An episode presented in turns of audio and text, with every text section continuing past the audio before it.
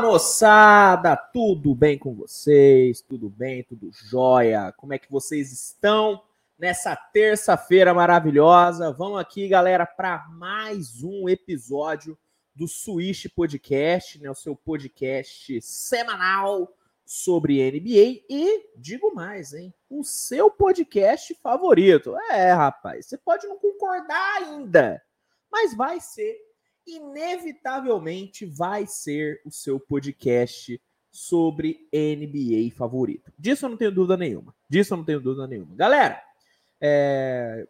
tudo bem? Tudo jóia? Tudo tranquilo? Tiveram uma boa semana? Eu tive uma semana boa, uma semana tranquila, né? uma semana de muito trabalho, mas uma semana boa, né? Consegui relaxar. Começou a Copa, né? Começou a Copa do Mundo, então tudo tá bem, tudo tá maravilhoso, né? É, a Argentina tomou, tomou-lhe um cacetinho hoje da Arábia. Então, irmão, tá tudo fantástico, tá tudo bem, semana foi ótima e vai ficar ainda melhor agora com o Switch Podcast, onde iremos repercutir tudo que de melhor rolou nessa última semana da NBA, né? Discutir aqui alguns temas, alguns alguns temas quentes sobre a maior liga de basquete do mundo. Então, vamos lá, vamos começar com o episódio. Antes, alguns recadinhos bem rápidos, né, para galera que está acompanhando aqui, né, a gravação ao vivo no YouTube. Por favor, deixe o seu like, tá? Que ajuda muito. Deixe o seu like na live.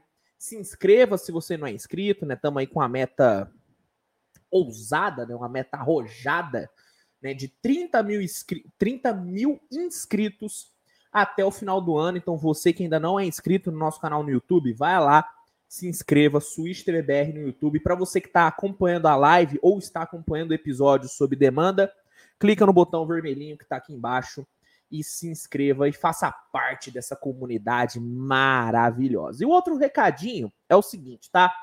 Galera que está acompanhando ao vivo, galera que está acompanhando ao vivo, perguntas e superchats serão respondidos no final do episódio. Então, você que tem a sua dúvida Pode mandar aqui no chat, tá? Fica à vontade, manda aqui no chat, que eu irei separar as melhores perguntas e vou responder no final do episódio. Caso você queira ter a certeza de que eu irei ler a sua pergunta, já que se você quiser garantir que eu não irei pular a sua pergunta, você pode mandar um super chat, né, que aí é obrigatória, de forma obrigatória, me enrolei com as palavras, né? De forma obrigatória eu irei ler a sua mensagem, caso seja um super chat. E aí, independentemente do valor, tá?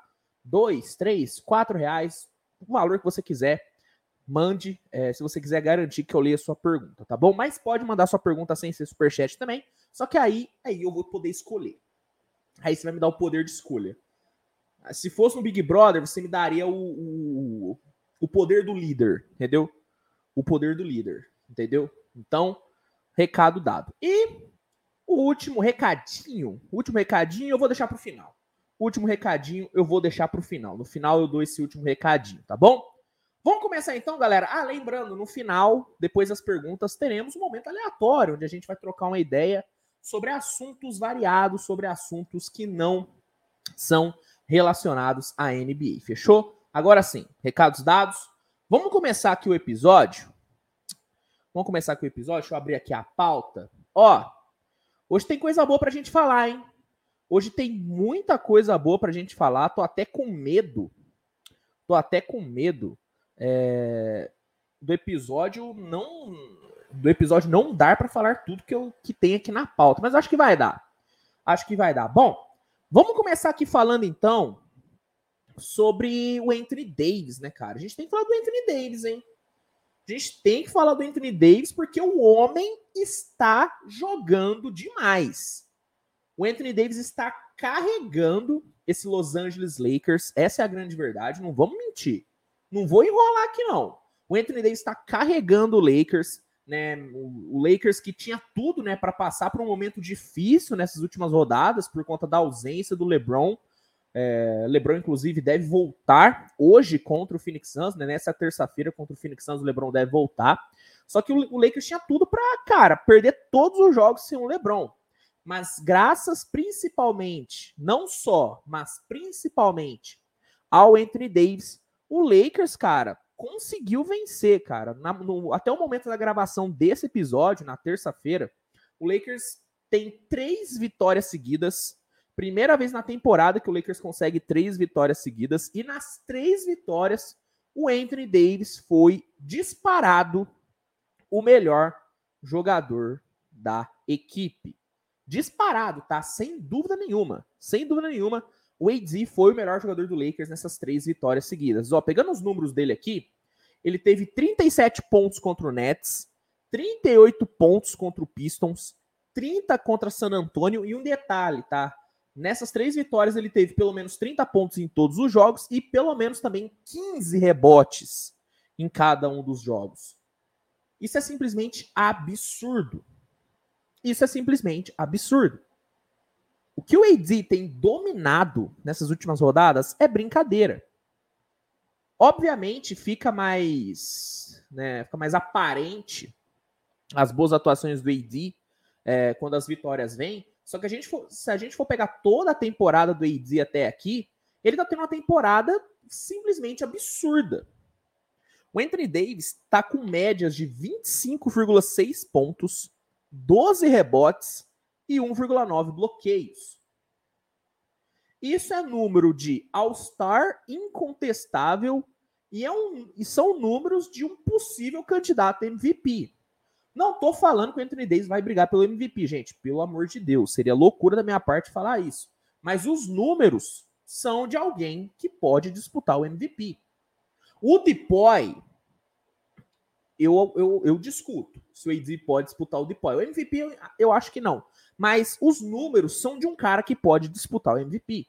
Se você pega esses números do Anthony Davis e coloca no nome do Yannis Antetokounmpo, o Yannis disputa MVP. São números muito bons e com certeza, com certeza, a diretoria do Lakers abrir as estatísticas dos jogadores e ver o AD com esses números, a diretoria do Lakers fica não fica feliz, fica aliviada porque a torcida pressionou muito e ainda pressiona muito a diretoria do Lakers a trocar o AD, né?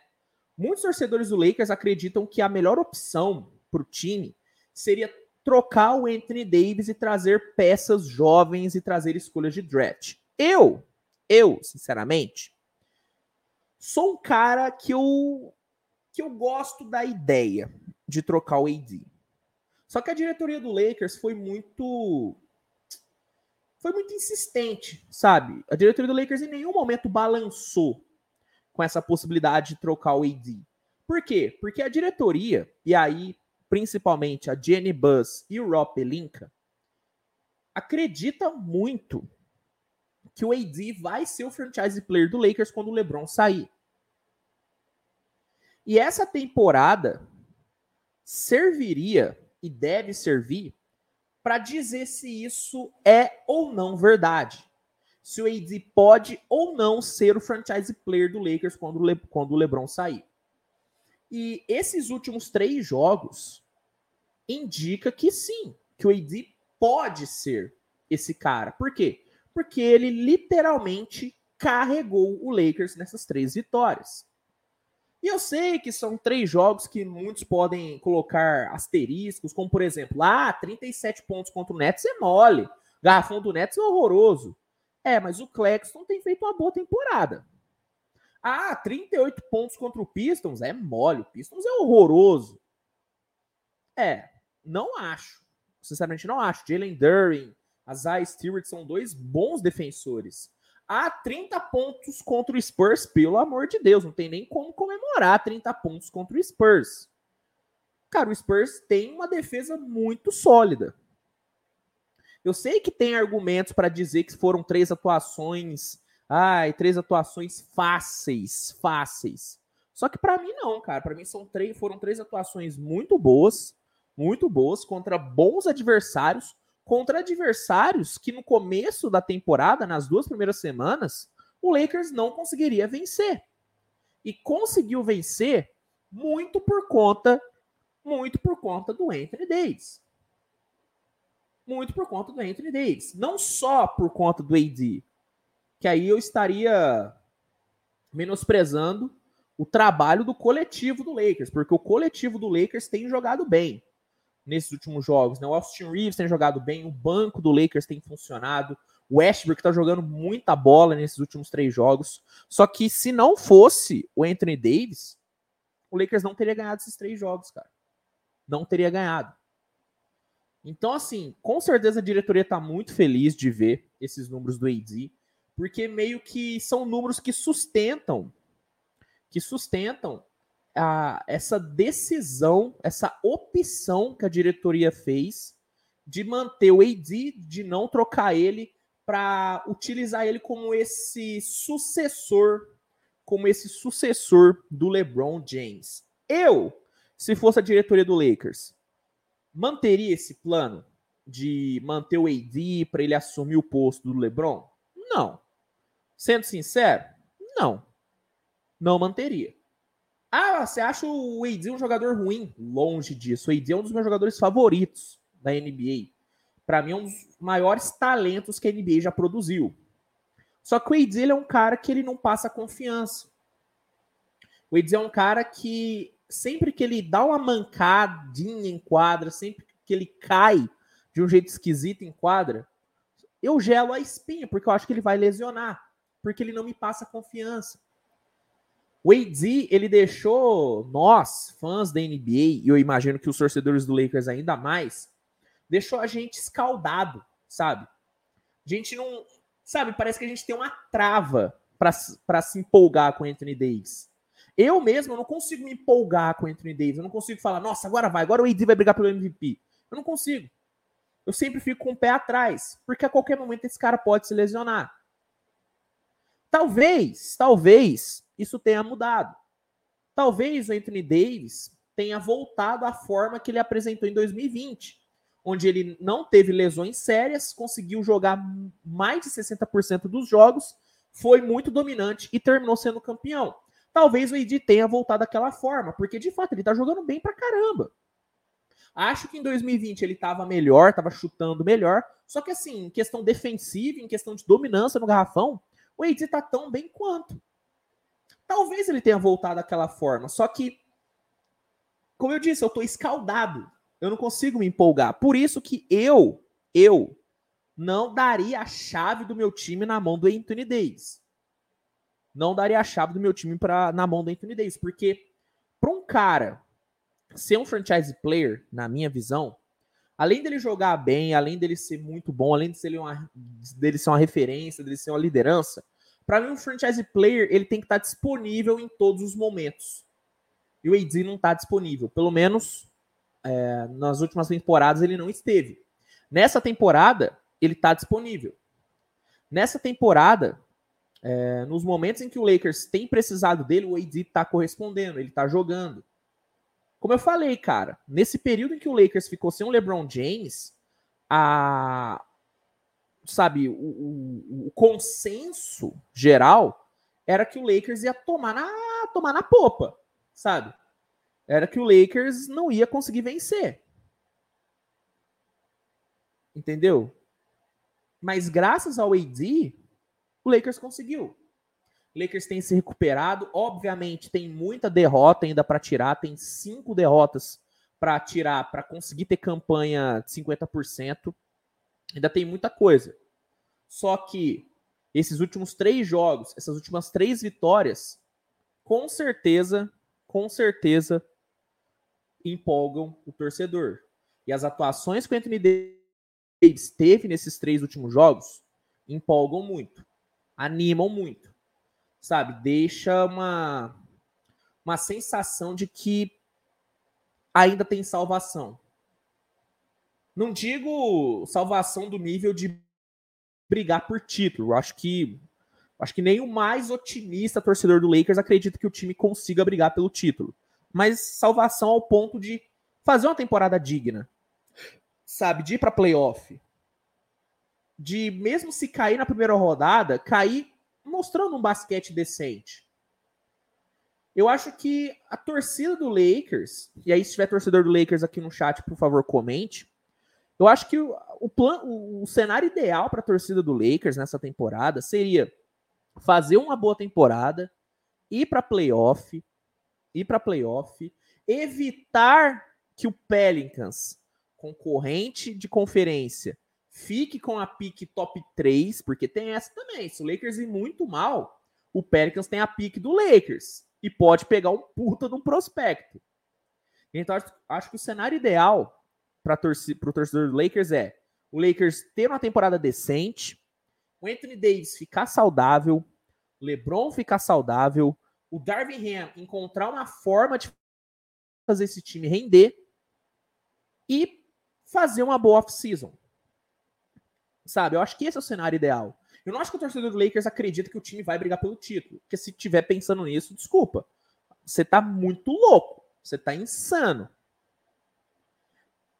E olhando com, com olhar, tentando né, ter a visão da torcida do Lakers, acredito que tendo o Anthony Davis jogando do jeito que tá, dá para o Lakers alcançar esse objetivo de ter uma boa temporada, de ir para o playoff e de ser minimamente competitivo, coisa que não foi na última temporada, entendeu? Então, assim, obviamente, não tem como segurar a empolgação com Anthony Davis, é, obviamente não tem como não ficar é, esperançoso né, de ver um AD dominante durante toda a temporada, porque ele tá jogando muita bola. Ele tá jogando muita bola e esses últimos três jogos é, foram, cara, foram incríveis, foram incríveis. Como eu disse, se eu não tivesse escaldado já com Anthony Davis, se eu já não tivesse me frustrado tanto com Anthony Davis, eu estaria já com a camisa do Anthony Davis chamando ele de MVP, porque as atuações dele são para isso. Só que eu tô escaldado, entendeu?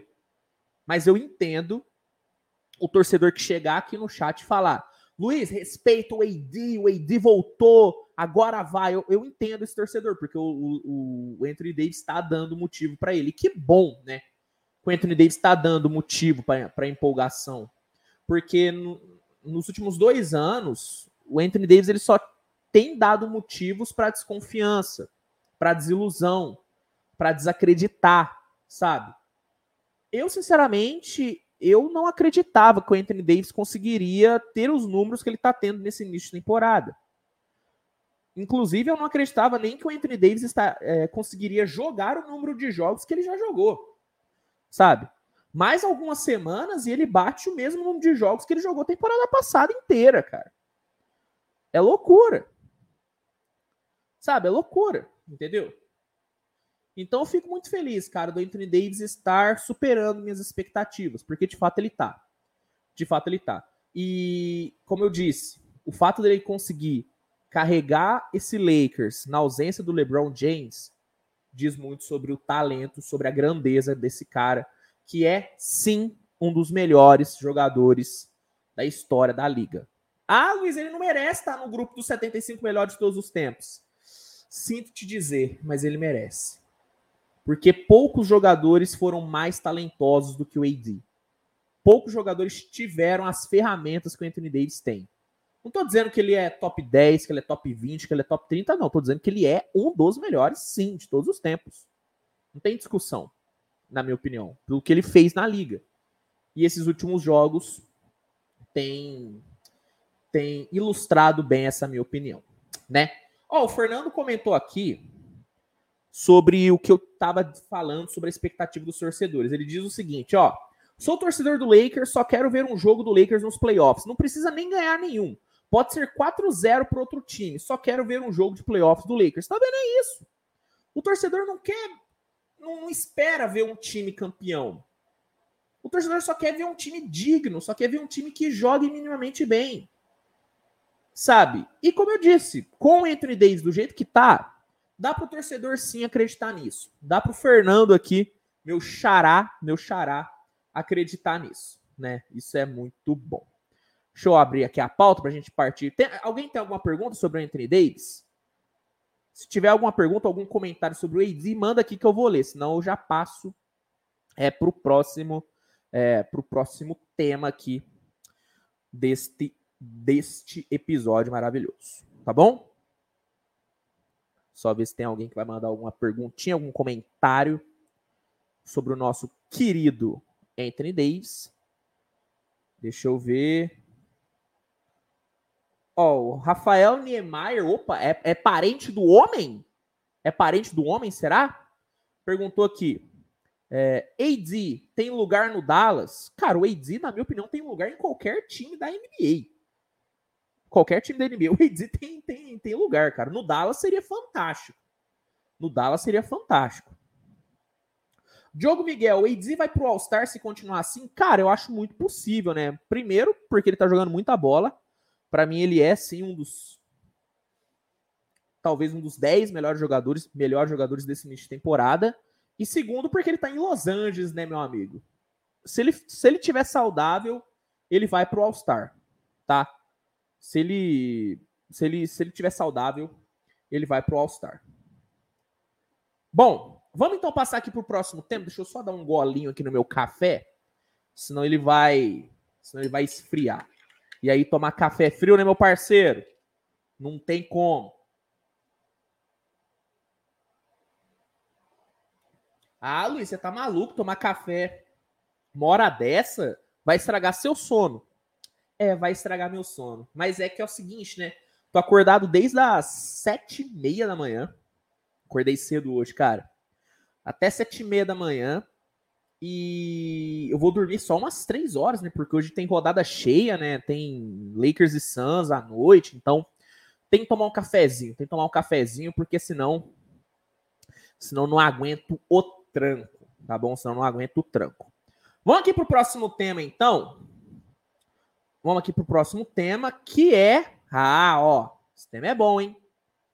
Esse tema é bom. Vamos falar sobre o Brooklyn Nets, hein, cara? Vamos falar sobre o Brooklyn Nets, porque o Brooklyn tá começando a empolgar, hein? Hã? O Brooklyn tá começando a empolgar, galera. Tá começando a dar uma empolgadinha, ó. Nos últimos cinco jogos, o Brooklyn venceu três e venceu três ótimos adversários. Não é que venceu três pé rapado aí que ninguém conhece. Né? Ó, o Leonardo Melo falou aqui, ó, fala fala um pouco do meu Nets. Vou falar agora do seu Nets. Vou falar agora do seu Nets. Não é que o Nets venceu três perrapados. Cara, o Nets venceu o Clippers, que é um dos melhores elencos da liga. Venceu o Blazers, que tem feito uma temporada absurda. E venceu o Memphis. Ah, tava sem o Jamoran, sem o Jared Jackson Jr. Ok, beleza, mas é o Memphis, ainda é o Memphis. E venceu bem. O Memphis, inclusive, o Nets jogou muita bola.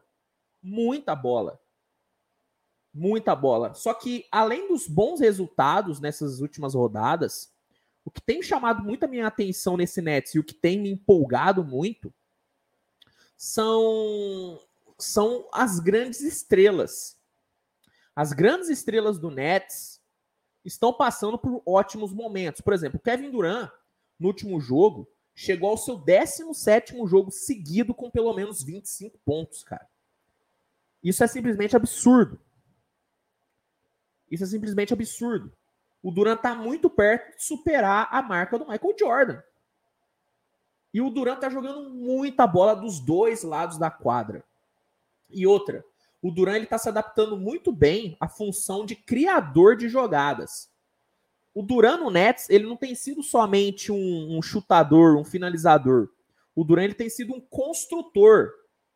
Né? Nessa gestão do Jacques Vaug, nesse sistema do Jacques Vaug, o Duran tem sido um construtor e tem feito esse papel com uma maestria impressionante. Tanto é que desde que o Jaque Valga assumiu, o Duran flertou e conseguiu já alguns triple doubles. Isso é muito, isso é muito relevante.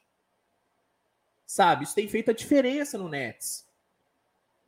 O Jack Valga ele tem, ele tem sido muito inteligente em algumas tomadas de decisão, como por exemplo, dar mais minutos para o Cam Thomas, que é um chutador muito bom, que funciona muito bem com o Duran. Mais minutos para o Watanabe, que está jogando demais, o Watanabe chutando muito bem e cresceu demais, demais por conta do Kevin Durant. Então, assim, a fase do KD é fantástica e anda muito junto com a fase do Nets, que é uma fase boa. Mas não é só o KD, não é só. O KD não é a única estrela que tem vivido um bom momento. O Ben Simmons tá vivendo um momento excelente.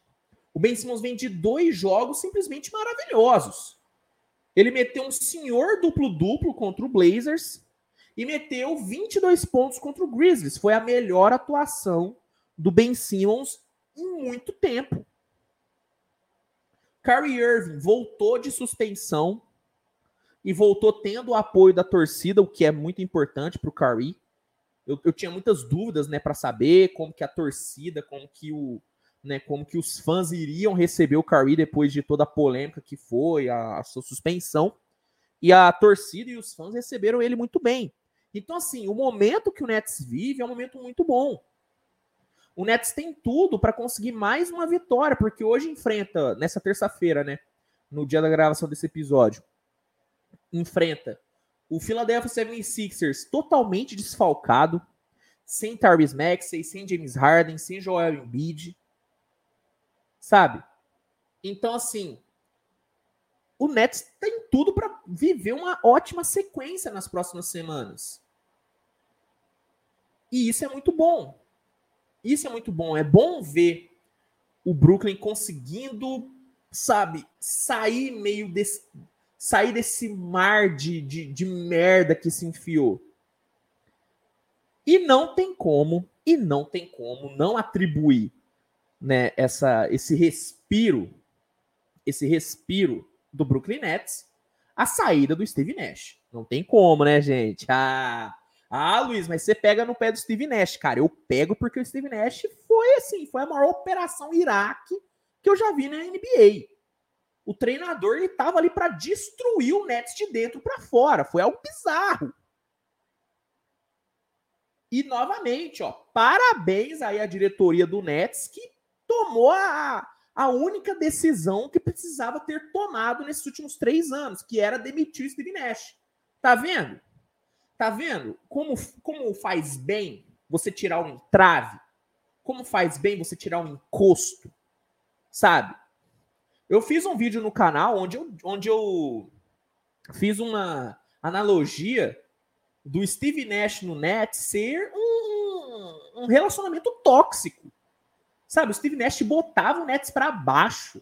O Steve Nash não deixava o Nets voar. Tirou esse cara, terminou, acabou com esse relacionamento tóxico. Olha como que o Nets está vivendo bem. Está respirando, vivendo um ótimo momento. Talvez seja o melhor momento do Nets na temporada.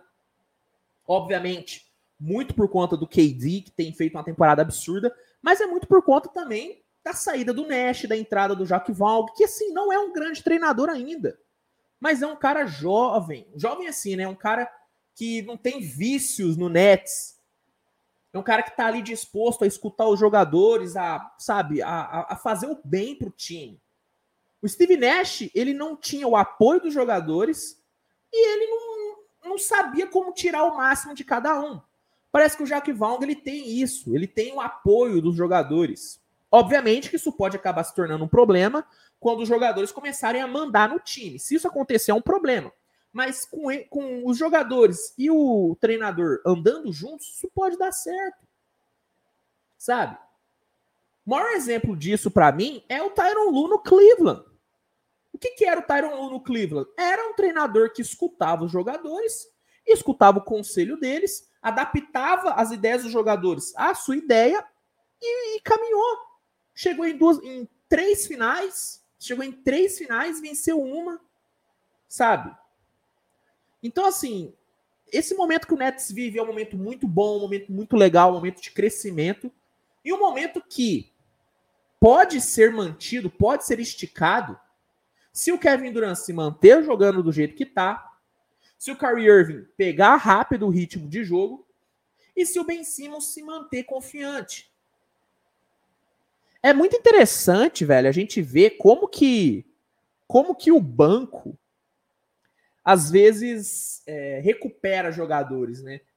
Como ser movido para o banco de reservas recupera jogadores. Por exemplo, é, olha o, o Russell Westbrook. Olha como ir para o banco melhorou o Westbrook. Olha como ir para o banco recuperou a confiança do Westbrook. O Westbrook é um jogador 100% diferente do que era quando chegou no, no Lakers. Um jogador 100% diferente. É outro cara. O John Wall Olha como o Joel tá jogando mais feliz, mais confiante, vindo do banco do Clippers. O Derrick Rose é um exemplo claro disso. O Derrick Rose cresceu muito depois que ele foi para o banco do Knicks. Obviamente agora ele vive um momento ruim, mas temporada passada, por exemplo, ele foi talvez o melhor jogador do Knicks, vindo do banco. E o Ben Simmons também, sabe? Ben Simmons cresceu demais desde que o Jack Valg botou ele no banco. Aos poucos o Jack Valg vai colocando ele no time titular, vai deixando ele jogando com os caras. Jogou de titular no último jogo, sim. Só que o banco parece que fez muito bem, sabe? Recuperou a confiança do Ben Simmons. Hoje, inclusive, ele tem um puta de um teste. Porque pela primeira vez, depois de toda a polêmica saída dele de, do Sixers, ele vai para Filadélfia e vai jogar. E ele deu uma entrevista onde ele se mostrou bem confiante. Por quê? Porque o momento dele é muito bom. Ele tá numa crescente. Então, assim, o Nets tá melhorando, o Nets está conseguindo vitórias importantes, mas a, a, além de vencer, sabe, além de vencer, o Nets está jogando bem, sabe? E o mais importante para esse Nets, assim como era mais importante para o Lakers, era performar bem, era jogar bem. E tanto o Lakers como o Nets têm conseguido. Ganhar ou perder é consequência. O basquete é foda. Agora, você jogar bem está no seu controle. Eu sou muito adepto, e aí agora, agora eu vou meter um coach, hein? Agora eu vou meter o um coach. Eu sou muito adepto dessa, dessa filosofia do controle que você consegue controlar. Às vezes, cara, a gente, a gente entra num, num momento na nossa vida onde a gente quer controlar tudo, onde, a gente quer que tudo dê certo, onde a gente quer que tudo funcione bonitinho. Só que a gente tem que entender que a gente não pode controlar tudo, cara. Que, tu, que, que, que às vezes a gente só tem que aceitar o que acontece. Sabe? Por exemplo, vou, vou me usar de exemplo. Eu trabalho com produção de conteúdo. Eu trabalho com produção de conteúdo, faço vídeo todo dia, né? Trabalho pra cacete, inclusive, tô precisando de férias, hein? Precisando tirar umas férias. Eu não consigo controlar se a galera que vai assistir os vídeos que eu produzo ou os textos que eu escrevo no Instagram eu não consigo controlar se essa galera vai, vai curtir, se essa galera vai gostar, se essa galera vai assistir, se essa galera vai ler. Eu não consigo controlar isso. O que, que eu posso controlar? A qualidade do vídeo, a qualidade do texto, a produção, a quantidade de produção. Isso eu consigo controlar. Então, não adianta eu ficar quebrando a cabeça para saber como que, ai, como que eu vou achar mais pessoas para ver meu vídeo, para ver meu texto? Não, o que, que eu posso controlar? Eu posso controlar a qualidade, eu posso controlar a produção. Então eu foco nisso. Se a galera vai ver, se a galera vai curtir, é consequência. E a mesma coisa você pode atribuir ao seu trabalho. Quando eu trabalhava numa empresa, é, eu tinha uma preocupação, eu, eu ficava quebrando a cabeça para saber como que eu conseguia uma promoção que meu sonho era ser promovido, eu queria ser promovido e tudo. Eu ficava quebrando a cabeça. Como é que eu vou conseguir uma promoção? Como que eu consigo uma promoção? Aí, só que, sabe, eu não entendia na época que, eu não, que esse não tinha que ser meu foco. Meu foco era trabalhar, tinha que ser trabalhar bem, executar bem minha função, que aí eu seria promovido. E a gente pode levar esse pensamento, essa filosofia, né, para o Brooklyn Nets. O Brooklyn não pode controlar, não pode controlar se, se, se o time vai tomar uma puta virada, se o time vai perder um jogo. O Nets não controla o resultado do jogo. O que, que o Nets controla? A qualidade do seu jogo. O Nets controla se, se você, se o time, o que, que o Nets controla? Se o Nets joga ou não bem. É isso que o Nets controla. E para mim, é isso que, que tem que ser o foco. Entendeu? É isso que tem que ser o foco. O Bill Walsh, Bill Walsh, treinador histórico da NFL, multicampeão com o San Francisco 49ers, ele dizia o seguinte: o placar fala por si só. O placar fala por si só. Não, não foca no placar. O placar vai falar. Faz o teu que o placar vai dizer se tá dando ou não certo. E eu acho que esse momento que o Nets vive é muito por conta disso. O Nets, sabe, tá só jogando. Tá pensando em melhorar. Tá pensando em melhorar. E é assim que tem que ser. Tanto o Nets como o Lakers, esses times que vivem momentos difíceis, o próprio Warriors é um exemplo disso. O que esses caras têm que pensar é em melhorar o jogo, é melhorar você mesmo. Você fazendo as coisas certas, você fazendo as coisas corretas, o resultado vai vir. Isso se aplica ao seu trabalho, isso se aplica ao, ao seu relacionamento, isso se aplica ao Brooklyn Nets, né? Viajei? Falei merda? Será? Viajei demais, galera? Comenta aqui. Eu dei uma viajada? Ou, fez sentido? Porque às vezes eu entro aqui num looping e eu não sei. Fez sentido o que eu falei? Ó, o Luizão é maluco. O Luizão mandou aqui. Não podemos controlar tudo mesmo. Igual eu, quando vou no banheiro fazer o número 2, ele não desce de primeira, só desce na segunda. É foda.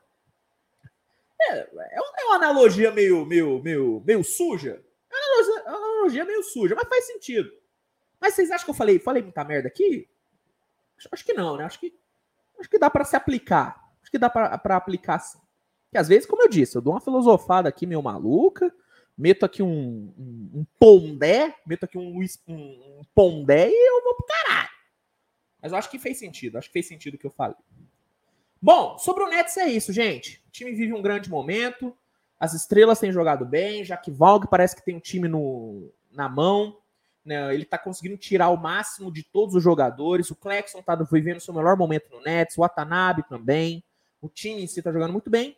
E a tendência e a tendência, né, é que o Brooklyn consiga melhorar bastante, né, agora nas próximas semanas, porque como eu disse, Ben Simmons está jogando bem, Duran bem, Curry voltando, então assim a tendência é, é de melhora para esse Brooklyn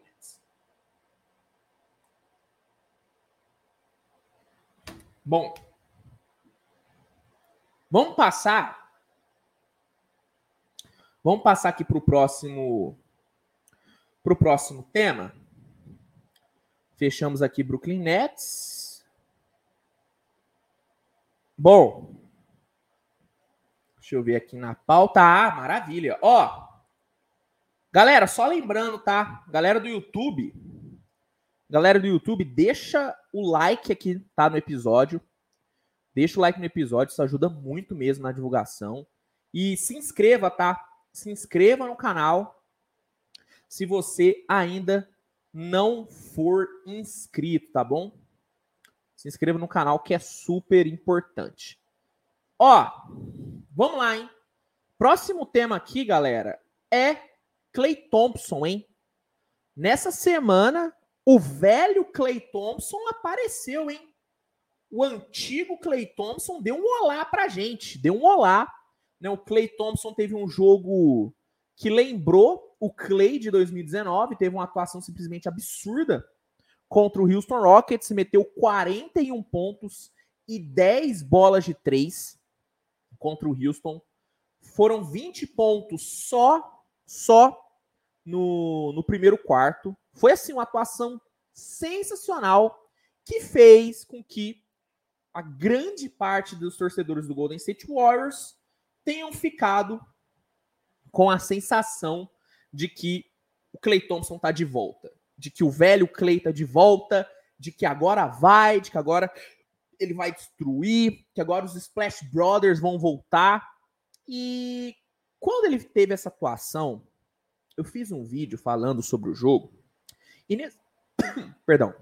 E nesse vídeo eu deixei muito claro que não seria um jogo de 41 pontos que faria o Clay Thompson das antigas voltar. E eu ainda acho que ele não voltou e sendo sincero, não vai voltar.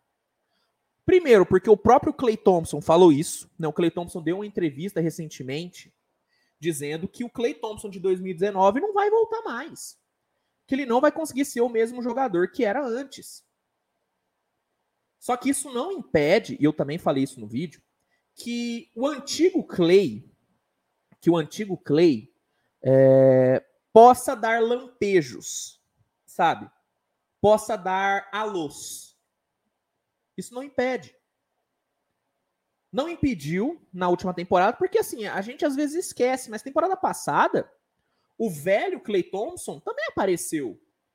Eu me lembro que ele apareceu num jogo contra o Milwaukee Bucks na temporada regular, onde meteu 37 pontos e decidiu o jogo para o Warriors, e apareceu nos playoffs. Sabe, apareceu no, no último jogo contra o Dallas, apareceu em alguns momentos contra o Celtics. E nessa temporada, ele ainda não tinha aparecido. Apareceu nessa semana contra o Houston. Então, apesar de eu achar que o antigo Clay não vai voltar, eu acho que o antigo Clay vai dar sinais de vida. Só que o que a galera tem que entender é que o que fazia o Clay Thompson de 2019 ser tão absurdo não era explosões é, de vez em quando. Sabe? Eram as explosões que ele tinha nos jogos de forma frequente. O Clay, em vários, vários jogos seguidos, metia, cara, 25 pontos no, no primeiro tempo. Era o que ele fazia com frequência. O que diferenciava o Clay Thompson dos outros jogadores era a sua consistência absurda. Coisa que o Clay não tem e eu acho que ele não vai ter essa consistência, essa constância é, que ele tinha antes. E essa temporada, os números dele nessa temporada comprovam isso. O Clay Thompson tem nessa temporada é, 17,1 pontos de média e 39% de field goal. Isso é muito abaixo do que ele tinha antes. Esse é o pior início de temporada do Clay Thompson desde que ele chegou na liga. E esse jogo de 41 pontos não vai mudar isso. Obviamente que empolga e eu entendo a empolgação. Eu juro que para vocês que eu entendo a empolgação. Só que para mim não pode passar disso. Não pode deixar de ser uma empolgação para virar uma certeza. O Clay Thompson antigo não vai voltar. Agora, agora, isso quer dizer que o Clay Thompson não vai conseguir melhorar na temporada? Aí não, aí é exagero. Eu acho que ele vai melhorar. Eu acho que esse jogo de 41 pontos indica uma melhora. Indica que ele pode melhorar, que ele pode voltar a ser um pouquinho mais consistente. Só que agora, só que agora, ser consistente, ser constante como ele era antes da lesão, aí eu acho muito difícil para não dizer impossível. E não são palavras só minhas, são palavras dele. O Clay Thompson falou que o Clay de 2019 não vai voltar. Entendeu? Então, assim, eu juro para vocês, cara, eu entendo quem acredita que o Clay Thompson vai voltar. Porque um jogo de 41 pontos faz isso com qualquer torcedor. Só que eu tenho aqui um, pa um papel ruim de ser o cara chato que fala a verdade, que fala a realidade. E não querendo cagar uma regra, mas já cagando, o fato é que o Clay Thompson não vai voltar a ser o que era antes da lesão, gente. Não vai voltar. E tá tudo bem. E tá tudo bem. Ele ainda pode ser um jogador extremamente importante para o Warriors, mesmo não sendo o Clay de antes. O que ele precisa é confiança. E aí sim, esse último jogo deu confiança para ele. Tanto que eu acho que foi um erro do Steve Kerr ter poupado ele no jogo contra o Pelicans. Se eu sou Steve Kerr e vejo o Clay Thompson metendo é, metendo 20, é, metendo 20 pontos num quarto, metendo 41 pontos no jogo, eu meto ele de titular no outro jogo. Pra sabe, dar mais confiança para ver como que ele jogaria depois daquela performance incrível. Infelizmente, nós não vamos saber. Por quê? Porque já tá um tempinho é, fora do hype. O hype dessa atuação do Clay Thompson já meio que deu uma baixada. Eu teria botado ele titular para ver como que ele reagiria. Para ver se ele conseguiria manter. Porque se fosse o Clay Thompson de 2019, ele metia mais uma atuação absurda, porque era isso que ele fazia antes. Entendeu? Então, assim, para fechar o assunto Clay Thompson, para a gente passar para o último tema e fechar o episódio. Obviamente, vamos ter as perguntas, vamos ter um momento aleatório. Essa atuação é absurda? Foi incrível? Foi. Foi uma das grandes atuações dessa temporada? Foi, sem dúvida nenhuma. Só que não é essa atuação que vai fazer o Clay Thompson voltar a ser o que ele era. Não é. Não era, não é um jogo de 41 pontos que fazia o Clay Thompson ser o que ele era. Era a consistência, algo que o Clay Thompson ainda não tem. Algo que o Clay Thompson não tem e talvez nunca mais tenha. Então, sobre o Clay Thompson era isso que eu queria falar nesse episódio, tá? Muita gente se empolgou, muita gente falou: "Aê, Luiz, criticou o cara, agora o cara te deu a resposta". E beleza, deu a resposta sim. Só que as minhas críticas em cima do Clay Thompson nunca foram e nunca serão, e nunca serão, sobre ele não poder explodir em um jogo. Não. As minhas críticas sempre foram e sempre serão em relação à sua falta de consistência. A partir do momento que o Clay Thompson engatar uma sequência de 3, 4, 5 jogos com mais de 20 pontos e pelo menos 40% de field goal, aí eu chego aqui para vocês e falo, ó, o Clay Thompson das antigas parece que está voltando. Agora, enquanto ele tiver um jogo de 40 pontos e no jogo seguinte meter 10 com 30% de field goal e 3 turnovers, desculpa, não dá para dizer que o Clay Thompson das antigas voltou. Entendeu? Acho que dá, acho que deu para vocês entenderem é, o meu ponto. E se você discorda, tá tudo bem, meu amigo. Se você discorda, tá tudo bem, tá tudo tranquilo. Tô aqui só para gerar o debate. Tô aqui para dar minha opinião e gerar o debate entre vocês. Deixa eu dar uma passada aqui no chat para trocar uma ideia aqui com vocês, ó. Maurício Rogério, ele precisa rodar a bola também, assistência também dá confiança para tentar jogar o melhor basquete. Concordo, Clay Thompson tem que movimentar um pouquinho mais a bola.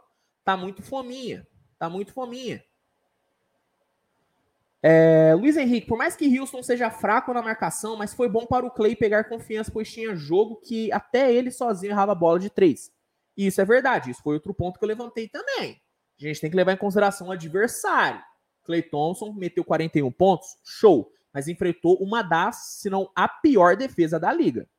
Isso é algo que a gente tem que tem que deixar, tem que deixar claro.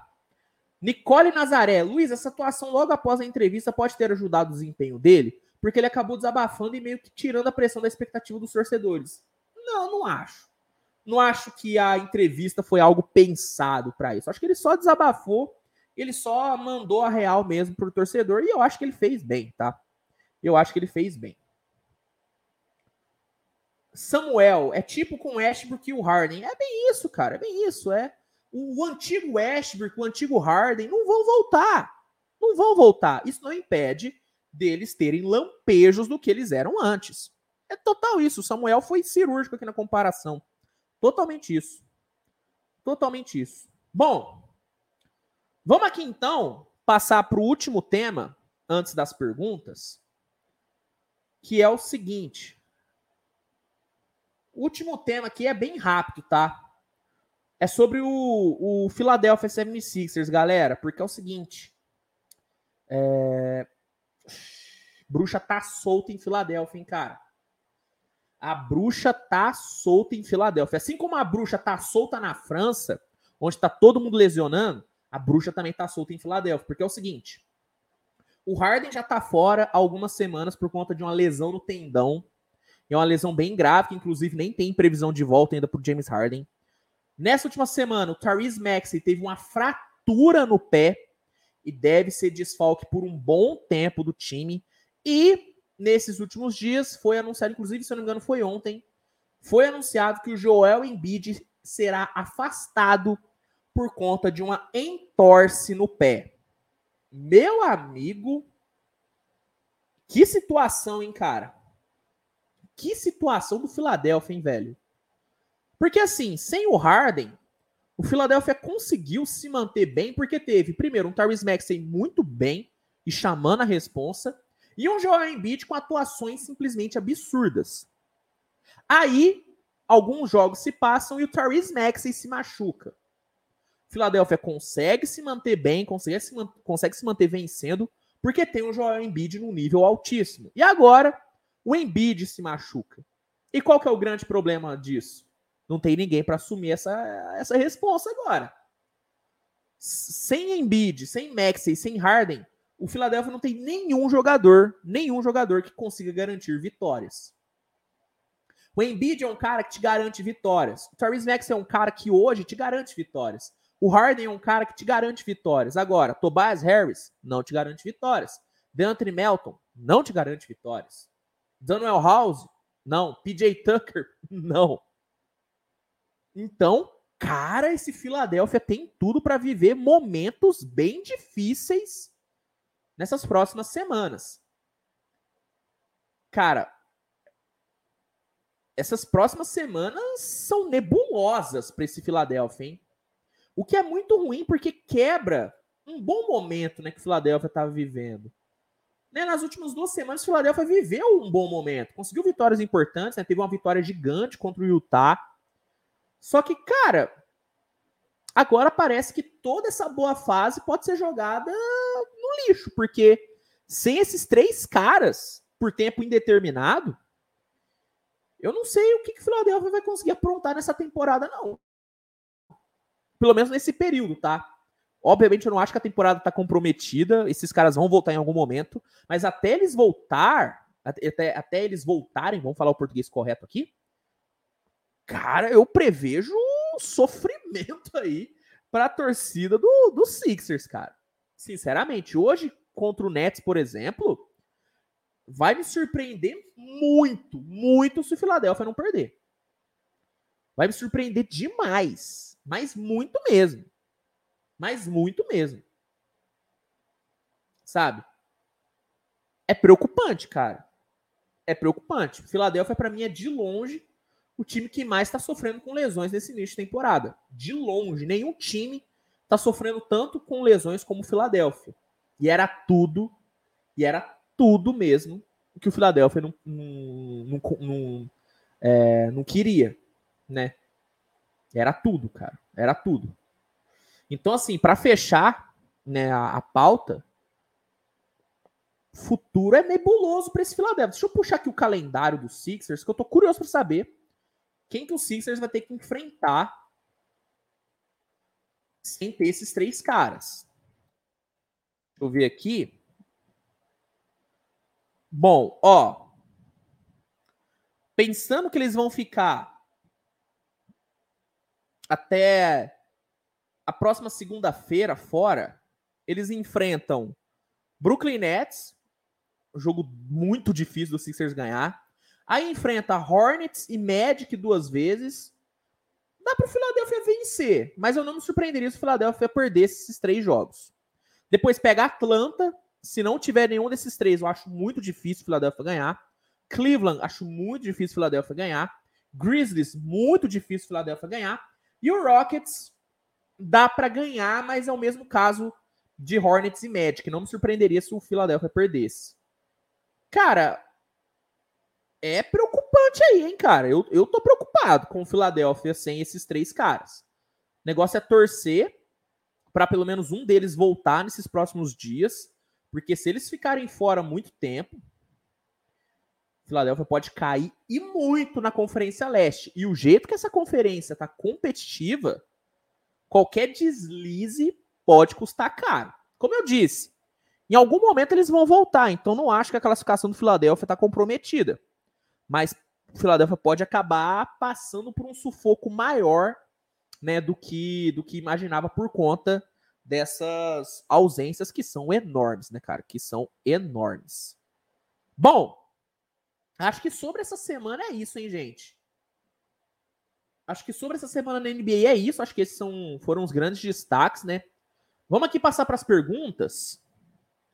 Separei aqui quatro perguntinhas de vocês aqui para responder. E ó, depois eu responder essas perguntas, tem momento aleatório, onde eu vou trocar uma ideia com vocês sobre assuntos fora, sobre assuntos fora é, é, do escopo do basquete, tá? Então, se você tiver alguma dúvida sobre qualquer outra coisa que não seja NBA, já separa, porque daqui a pouquinho a gente inicia o momento aleatório. Vamos fazer uns 10, 15 minutinhos de momento aleatório, tá bom? Ó, primeira pergunta aqui do Diogo Miguel, hein? Luiz, na sua opinião, Christopher Porzingis, se tivesse jogando no nível do New York Knicks até hoje, seria um dos principais jogadores da liga hoje? Não, cara. Eu nunca achei, é, eu nunca achei o Porzingis isso tudo que a galera fala, que a galera falava na época, tá? É, sempre achei ele um jogador que a qualquer momento ia ter uma queda gigante de nível, porque sabe, um cara muito grande, um cara que não tinha um refino técnico tão alto, entende? Eu, eu nunca embarquei muito no, na onda do, do Porzingis, não, cara. Então, sinceramente, mesmo se ele tivesse mantido no mesmo nível do Knicks, eu não acho que ele seria um dos principais jogadores da liga. Eu acho que ele não seria um Antetokounmpo, entende? Não acho. Sendo bem sincero, eu, eu nunca vi tanto assim o que a galera via no, no Porzingis antes. Valeu pela pergunta, Diogo. Outro Diogo, hein? Diogo Rodrigues agora. Ainda vale a pena trocar o Westbrook e trazer mais jogadores bons para ajudar Davis e James? Vale, cara. Vale. E é duro dizer isso. Porque o Westbrook vive um grande momento. É um dos principais jogadores do Lakers é, nessa temporada. Mas no longo prazo, o melhor seria o Lakers trocar ele, sabe? Troca ele, traz bons role players, traz pelo menos uma escolha de draft e resolve a sua vida no médio e longo prazo, sabe? Obviamente o Westbrook hoje te entrega boas coisas, te entrega boas atuações, sem dúvida nenhuma. Só que no médio e longo prazo, eu acredito que o Lakers vai se arrepender e muito se não trocar o Russell Westbrook. Eu acho que vai se arrepender e muito, cara. Então, sim, ainda ainda vale a pena, ainda é interessante o Lakers trocar o Russell Westbrook. Inclusive, é importante, é interessante aproveitar esse momento para trocar ele, porque está vivendo um momento muito bom e está se valorizando no mercado. O melhor, a melhor coisa que o Lakers pode fazer é trocar, é trocar o, o Westbrook agora, pelo menos na minha opinião, tá bom? Vitor, fala Luiz, você acha que se o marketing continuar jogando bem, ele ganha o prêmio de jogador que mais evoluiu? Cara, tem uma chance muito grande. Ele é, hoje ele é um dos favoritos, a Most Improved Player. Tá jogando muita bola, muita bola. O Tyrese Halliburton é outro cara que também compete. Mas hoje, hoje, eu daria o prêmio pro, pro Marketing, cara. Tá sendo o, o principal jogador do, de um dos melhores times de toda a temporada. Isso é muito relevante. Isso é muito relevante. Acho que sim, cara. Se ele mantiver o mesmo nível e o Utah se mantiver competitivo, não digo nem se manter na liderança, porque em algum momento o Utah vai largar essa liderança. Mas se manter competitivo, acho que o Markkinen tem grandes chances de brigar pelo Most Improved Player. Inclusive, eu acho que tem chances de brigar para All-Star, hein? Digo mais, se ele se mantiver nesse nível e o Utah se mantiver competitivo, dá para sonhar com o Laurie Markkinen no All-Star Game, hein? Valeu pela pergunta, Vitor. Guilherme Cauã, Luiz, você não acha que o DeMarcus Cousins seria um bom reforço para o Wars no lugar do Wiseman? Cara, eu acho que o Cousins seria um bom reforço para qualquer time, cara. Eu não consigo entender o motivo do DeMarcus Cousins ainda não ter um time na NBA. Sabe, temporada passada ele desempenhou um ótimo papel no Denver. Um ótimo papel no Denver, jogou bem pra caramba. Eu acho que deve ter alguma questão física ou alguma questão mental que ninguém tá falando. Porque se for só questão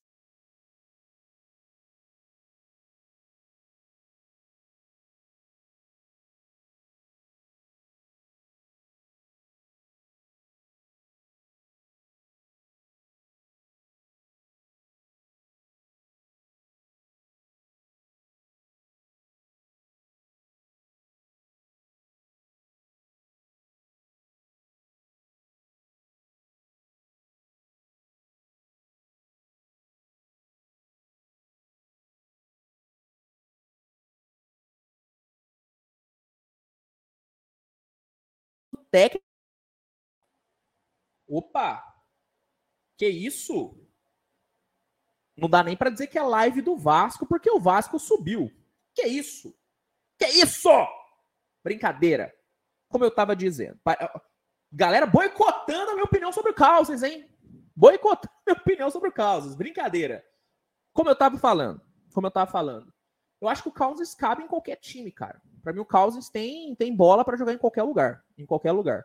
Como eu disse, talvez tenha alguma questão física que a gente não saiba, mas tecnicamente, pelo que ele apresentou temporada passada, Cousins tem bola para jogar em qualquer time, cara. Tem bola para jogar em qualquer time. Valeu pela pergunta, Guilherme. Luiz Henrique, fala do Golden State, reforço para ajudar esse banco horrível. Cara, é difícil, hein, velho? É porque opções no mercado tem. Por exemplo, o Jay Crowder é uma ótima opção. Só que o Phoenix não vai liberar ele para um concorrente de conferência. Esquece. O Phoenix não é burro, não vai municiar o Golden State com o Jay Crowder, mas seria uma ótima opção. É... Pensando aqui em outros caras. Pô, o Carmelo Anthony é um cara que eu não entendo como que o Warriors ainda não fez uma proposta. Carmelo é um cara que o Warriors deveria ir atrás. É, Buddy Hield é um cara que o Warriors poderia ir atrás, mas eu não acho que o Kings iria é, municiar também o Golden State. Mas eu acho assim, cara, é ir atrás de jogadores periféricos. O que, o que, esse Warriors precisa do banco? Consistência, consistência na, na defesa e volume no ataque. Carmelo te entrega isso. É, como eu disse, Jay Crowder te entrega isso, mas aí eu não acho que o Phoenix iria liberar. É, Buddy Hield é um cara que te entrega isso. Dá pro Warriors sim fazer bons negócios. Precisa querer. Um TJ McConnell do Indiana Pacers, pô, seria fantástico. Entende? Dá pro Warriors fazer bons negócios. Precisa querer. E precisa estar disposto a abrir mão de peças. O que me pega é que, por exemplo, o Dante de Vincenzo era um cara que era para dar muito certo, só que não tá jogando nada. O Jamichael Green, na teoria, era para dar certo, não tá jogando nada. Jonathan Kuminga, ele não evoluiu nada. Na verdade, ele piorou da temporada passada para essa. Moses Moody não tá tendo minutos. Eu não sei o que, que o Steve Kerr tem contra o Moses Moody. Mas, de fato, ele não, ele não melhorou. O Jordan Poole não evoluiu nada. Então, acima de trazer jogadores, o que esse Warriors precisava é, era da evolução dos jovens. Isso não aconteceu. Agora, se o Warriors quiser mesmo trazer reforços, tem. É só olhar o mercado. No mercado tem sim ótimas opções é, para melhorar esse banco do Golden State, que é sim, que é sim um banco muito fraco muito fraco, tá bom? Galera, vamos, vamos passar aqui para o momento aleatório. Vamos passar aqui para o momento aleatório, que é o seguinte, hein? Para quem não sabe, para quem está aqui pela primeira vez, no momento aleatório eu falo de tudo menos basquete, tá? Menos NBA. Então, você que tem alguma dúvida sobre a vida, sobre Copa, talvez, manda aqui no chat manda aqui no chat que eu irei responder. Mas assim, nada sobre NBA. Agora é o momento onde a gente troca ideia. Onde a gente desliga a chavinha da NBA por 10 minutinhos e fala sobre a vida, que é o momento onde eu falo que é o momento onde eu me conecto com vocês, onde a gente cria aqui uma relação de parceria mesmo. Então, ó, está aberto o momento aleatório, vamos fazer aqui uns 10 minutinhos. Então, ó, o chat é de vocês. Quem dita o rumo aqui do programa né, do episódio são vocês, do programa Me Senti Agora na TV.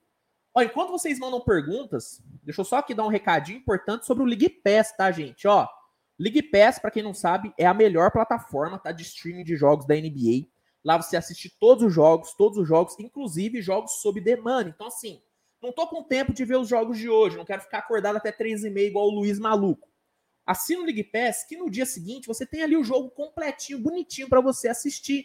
Tem compilados que são muito bons, os condensados salvam a minha vida. Assim eu consigo acompanhar todos os times. Então, ó, League Pass é a melhor opção para acompanhar a NBA. Quer testar para ver se é bom antes de assinar? Tem como. O que, que você tem que fazer? Você vai no link que está aqui na descrição do episódio, você clica no link e assim você vai ter a possibilidade de testar o League Pass por sete dias gratuitos e depois desse período de teste, se você quiser assinar o plano mensal ou anual, você tem desconto nos dois. Mas ó, ó, só se usar o link que tá aqui na descrição. Fechou? Então, ó, NBA League Pass. Quer testar? Sete dias grátis. Link na descrição. Clica e garanta a melhor plataforma para assistir os jogos da liga. Eu recomendo pra caramba e é aqui eu utilizo para assistir todos os jogos, tá bom? Merchan entregue, merchan entregue. Vamos aqui para as perguntas de vocês, tá bom? Vamos lá. Samuel, o que achou do jogo da Argentina? Cara, eu achei um jogo muito bom, muito legal, obviamente, né? Muito legal, porque a Argentina tomou e eu sou anti-Argentina, não tem jeito, eu torço contra. Ah, Luiz, mas o Messi em Copa do Mundo, meu amigo. Foda-se o Messi, essa é a grande verdade. Essa é a grande verdade. Então, cara, eu achei maravilhoso o jogo da Argentina. Maravilhoso. O Enzo, o Messi é pipoqueiro? Não, cara, o Messi não é pipoqueiro. A Argentina em si é pipoqueira. O Messi, para mim, é o menos culpado do que rolou. É... Gabriel Araújo, conheci seu canal há pouco tempo. Você trabalha com outra coisa ou só com o canal mesmo? Cara, eu trabalho pra caramba com o canal, tá? Eu sei galera tem a visão de que às vezes quem trabalha com internet não trabalha tanto, mas eu trabalho pra caralho, cara. Eu trabalho pra caralho. Não reclamo, porque eu trabalho com o que eu gosto, mas trabalho pra caralho. E sim, trabalho só com o canal, Gabriel. Só com o canal, irmão. É... Eu não consegui acessar minha conta, Luiz, eu não consegui acessar minha conta do NB League Pass. Fiz minha conta, mas quando vou acessar dá um erro como se eu errasse minha senha. Cara, é... recomendo você falar com o suporte deles, cara. Sinceramente, eu não tenho muito o que te ajudar, não, Luiz. É... O meu, sinceramente, está funcionando normal. Recomendo você fale com, com o suporte do League Pass. Com certeza eles vão te, vão te ajudar bem, tá bom? Gonçalo Machado, quem você, para quem você torce se o Brasil for eliminado? Cara, sinceramente, torcer mesmo não, não torceria para ninguém não. Tá? Sendo sincero, torcer mesmo para ganhar só pro Brasil. Só pro Brasil. Acharia legal, por exemplo, é, se, uma, se uma Espanha ganhasse. Acharia interessante se uma Espanha ganhasse. Tá?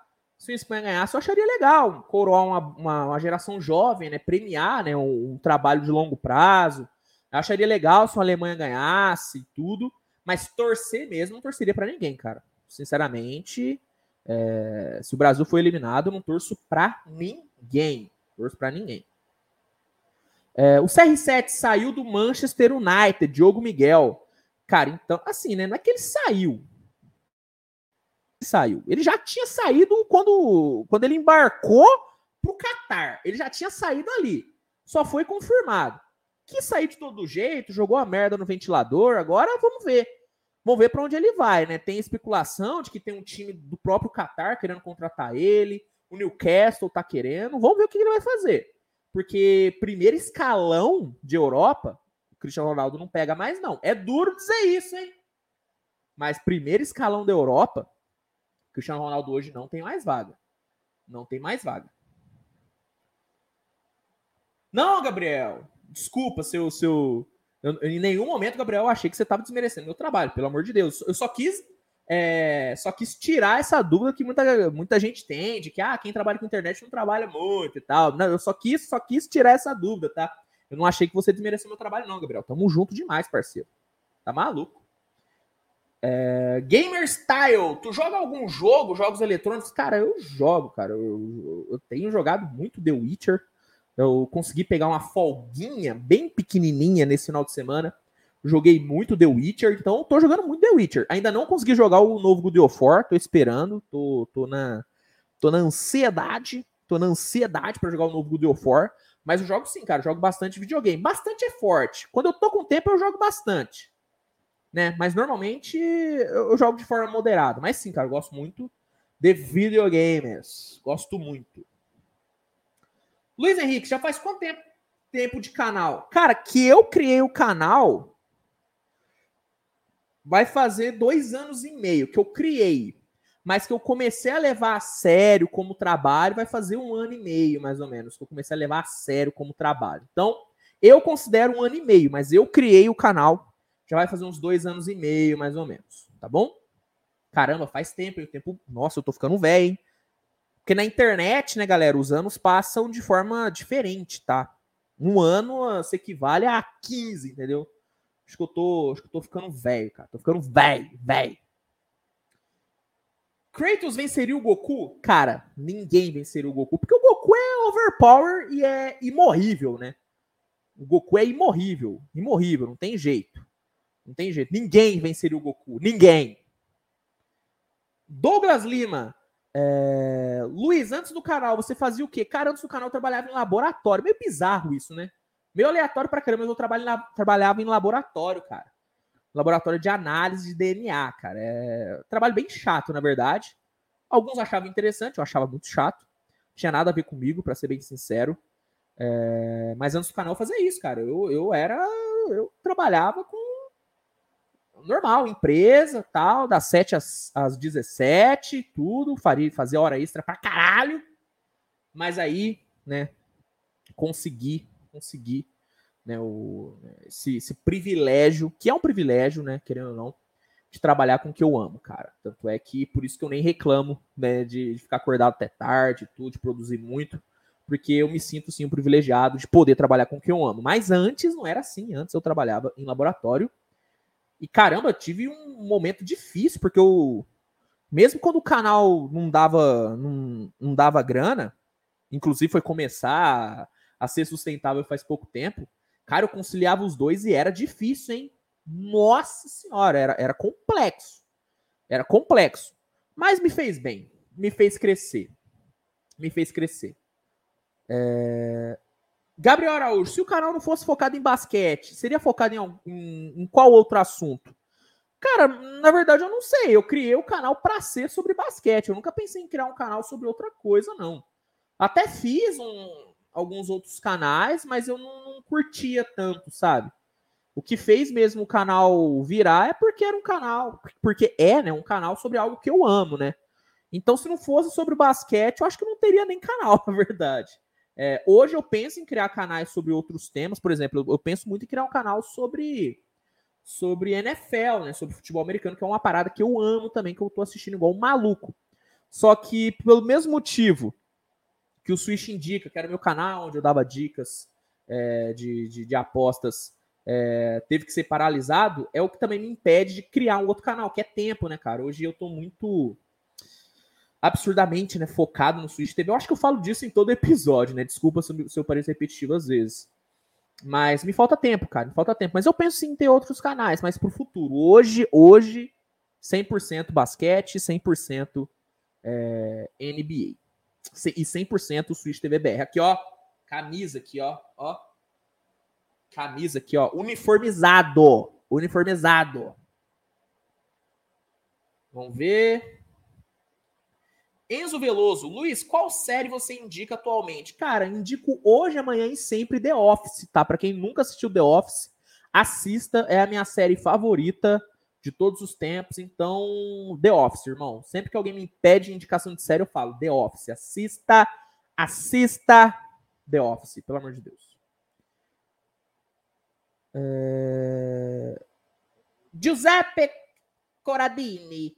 É, Luiz, sem clubismo, com essa estreia do Mbappé, você acha que ele vai se sair melhor que o Neymar na Copa? Cara, provavelmente individualmente o Mbappé vai ser melhor que o Neymar, tá?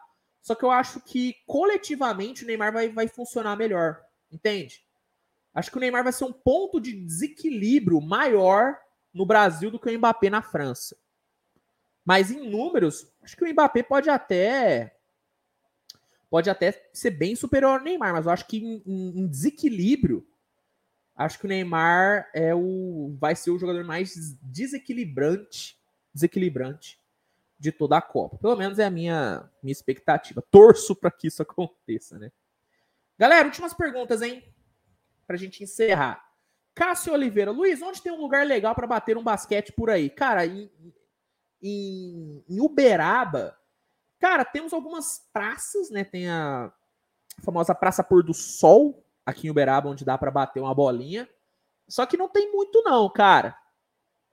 Só que não tem muito, não. E o que é um. Infelizmente, né, cara? Porque tem muita gente aqui na minha cidade que curte basquete.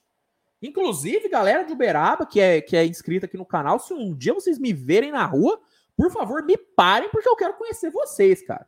Não saio tanto, né? Eu tenho esse problema. Eu não saio muito de casa. Mas se um dia você me vê na rua e é inscrito no canal, pode me parar, que vai ser um prazer falar com você. Já pensou, hein, cara? Alguém me para, pede uma foto. Não sei como que eu vou reagir, hein? Talvez eu fique tímido. Mas vai ser legal o teste. Você é inscrito no canal, é de Uberaba. Se me ver na rua, pode me parar, que a gente vai trocar uma ideia. Ó, últimas perguntas, hein? Deixa eu ver aqui. Ó, galera, só pra falar em momento aleatório, eu não falo sobre NBA, tá? Não falo sobre NBA. Galera mandando muita pergunta sobre NBA e tudo. Pergunta sobre basquete é mais cedo, hein? Por isso que você tem que estar tá aqui sete e meia. Tem que estar tá aqui sete e meia. É, tá, vamos ver. Por exemplo, o Eduardo José tá spamando no chat aqui, per perguntando sobre o Lakers. Eu não irei responder, Eduardo. Pergunta sobre basquete é antes. Foi antes do momento aleatório, tá bom? Por isso que eu crio um momento aleatório pra gente dar uma, dar uma desestressada. E não spamem no chat, tá? Por favor, Eduardo, não spame no chat. É chato, atrapalha a, a, a experiência de todo mundo, tá bom? Deixa eu ver aqui. Uh... Gabriel perguntando: Messi ou Cristiano Ronaldo? Messi não tem jeito, eu sou, eu sou mais Messi do que Cristiano. Candinho perguntando se eu sei jogar basquete, ó, apesar de não, de, de, de no, na regra, né, eu não poder responder, porque é uma pergunta sobre basquete, eu falei que eu não ia responder sobre basquete, eu vou responder. Eu sei jogar, mas eu não sou tão bom como a galera pinta por aí. Eu já vi muita gente falando, nossa, o Luiz tem cara de quem joga muito. Cara, eu não jogo muito bem não, hein? Eu jogo, sei jogar, sei jogar. Mas não sou tão bom não. Sei jogar, mas não sou tão bom não. Eu costumo dizer que eu sou um Draymond Green, um Draymond Green é, um pouquinho pior, sabe? Sou o cara que dá raça, entendeu? Sou o cara que dá raça, dou a vida, mas eu não sou tecnicamente tão, tão bom. Mas eu não passo vergonha. Meu nível de basquete é, eu não passo vergonha no, no, no racha. Ó, o Eduardo José, agora o Eduardo José fez uma pergunta aqui, ó. Agora é uma pergunta que se encaixa no momento aleatório que anime você está assistindo. Neste momento, neste momento, eu estou aguardando a última parte de Attack on Titans, né? Eu já sei o que rola, eu comprei o mangá, eu já li, eu sei qual que é o final. Mas eu estou aguardando, aguardando, né, a última temporada de Attack on Titans. Fora Attack on Titans, eu não estou assistindo nada, nada. Só estou acompanhando Boruto, né, o mangá, não o anime, o mangá. Mas que eu tô assistindo mesmo e que eu recomendo é Attack on Titans, tá bom? Recomendo muito Attack on Titans.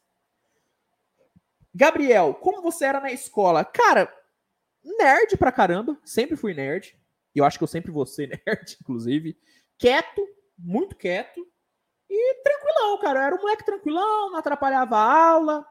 É, no, no, terceiro, no terceiro colegial, nem sei se hoje em dia chama de terceiro colegial, mas é o último ano antes de você ir pra faculdade eu dei uma soltada, eu, eu, eu virei um cara um pouquinho mais, mais zoeirinho, mas no, no, no total, no todo, sempre fui um cara nerd, quieto e bem focado nos, nos estudos. Até um pouquinho demais, inclusive. Até um pouquinho demais. Poderia ter sido um pouquinho menos.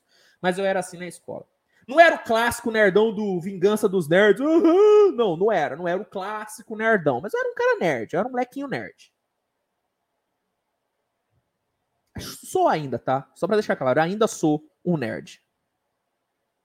Paulo King, cerveja ou destilado? Cara, eu não bebo.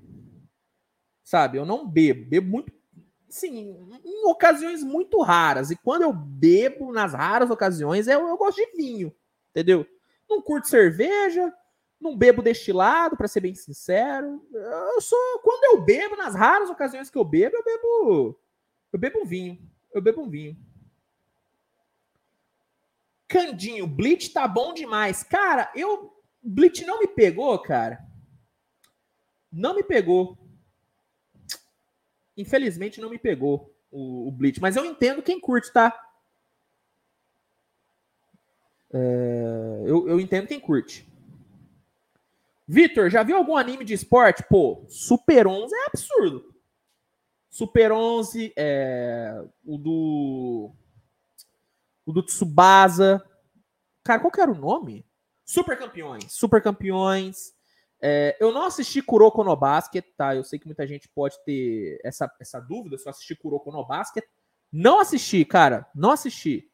Não assisti. Mas de esporte, Super 11 e Super Campeões é algo assim absurdo, sensacional. Se você nunca assistiu, assista, porque é incrível! Incrível! Pokémon é considerado um anime de esporte? Porque tem, tem torneio, né? Batalha Pokémon é um esporte? É uma, é uma, temos uma discussão, hein? Batalha Pokémon é um esporte, sim ou não? Será? Ali é tratado como um esporte. Porque, pô, que discussão, hein? Será? Mas aí o duro é o seguinte: se falar que batalha Pokémon é esporte, aí vai ter que falar que rinha de galo é esporte também. Aí a gente tem um problema. Porque eu sou contra a rinha de galo. Que aí, eu, que aí eu, eu, eu, Ó, aí, ó. O Samuel falando que acha que não é. Uma boa questão, hein? Fica aí, fica aí a dúvida. Fica aí a dúvida. Será que batalha Pokémon é considerado esporte? O Ian Bruno perguntando por que, que eu pulo algumas perguntas no chat, porque não tem como responder todas. Ian, infelizmente não tem como responder todas. Inclusive, eu vou responder aqui a final. Vou responder aqui a última pergunta. Deixa eu ver aqui. Deixa eu ver aqui. Tal.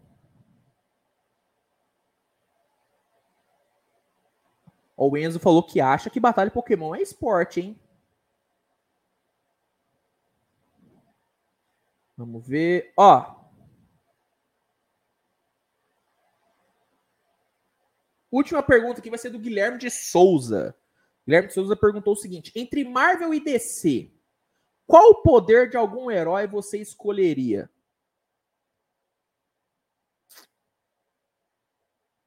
Cara, é difícil, hein? Cara, é duro. Eu gosto muito. Eu gosto muito do. Valendo os dois, né? DC ou, Marvel. Eu gosto muito do Visão, moleque. Eu gosto muito do Visão. Sabe? Voa. Poderes mentais. Acho que eu queria ter o poder do Visão, moleque. O Visão da Marvel. O famoso o Jarvis, né? O antigo Jarvis do, do Tony Stark. Eu acho que eu queria ter o poder do Visão. Ninguém fala isso, né? Ninguém responde poder do Visão, mas eu queria ter o poder do Visão. O poder do Visão é absurdo. Bom, pessoal, uma hora e 23 aqui já. Vamos encerrar? Vamos encerrar o episódio. Galera, muito obrigado, tá? Muito obrigado a todo mundo pela, por essa audiência maravilhosa, né? É, agradeço demais a presença de todos vocês. Agradeço quem tá assistindo sob demanda, tá? Quem tá assistindo sob demanda, quem tá só ouvindo o episódio, porque aí tem essa também. Se você quiser ouvir o Switch Podcast, ele tá disponível em todas as plataformas de áudio, tá? Então você que está só ouvindo, obrigado pela sua audiência. E é isso, gente. A gente se vê semana que vem com mais um episódio do Switch Podcast. Você que está acompanhando a gravação aqui no YouTube, a gente se vê hoje mais tarde com a, as análises dos principais jogos dessa rodada, tá? Vai ter pós-jogo aqui no canal. Na manhã seguinte tem um resumo de toda a rodada. Então, galera, no YouTube a gente se vê hoje ainda.